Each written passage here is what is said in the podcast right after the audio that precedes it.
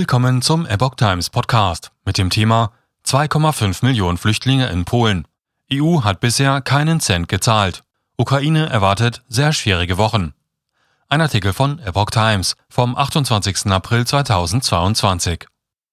Polens Ministerpräsident Mateusz Morawiecki hat von der EU ähnliche Hilfen eingefordert wie 2015 für die Türkei. Sein Land versorge verwundete Soldaten aus der Ukraine und beherberge 2,5 Millionen Flüchtlinge, für die wir Polen unsere Türen und Herzen geöffnet haben, sagte der Ministerpräsident der Bild. Morawiecki hob hervor, dafür brauchen wir Geld. Doch für die Versorgung der Flüchtlinge habe die EU bisher keinen Cent gezahlt, kritisierte er. Wir wollen eine faire Behandlung. Die Türkei wurde bei der letzten Flüchtlingswelle mit Milliarden unterstützt. Ich denke, auch wir haben jetzt EU-Hilfen verdient, sagte Morawiecki der Bild. Ukraine erwartet sehr schwierige Wochen.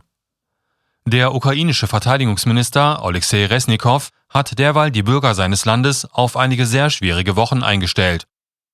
Die praktische Umsetzung von zuletzt getroffenen Vereinbarungen und militärischen Schulungen sowie die Logistik von Waffenlieferungen brauchten Zeit, schrieb er bei Facebook.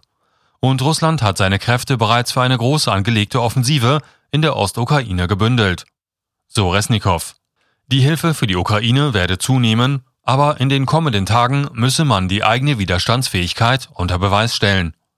Mehr als zwei Monate nach dem Beginn des Krieges in der Ukraine hat die russische Armee zuletzt ihre Angriffe im Osten und Süden der Ukraine verstärkt. Kiew räumte ein, dass die russischen Streitkräfte im Osten vorgerückt seien und mehrere Dörfer im Donbass erobert hätten.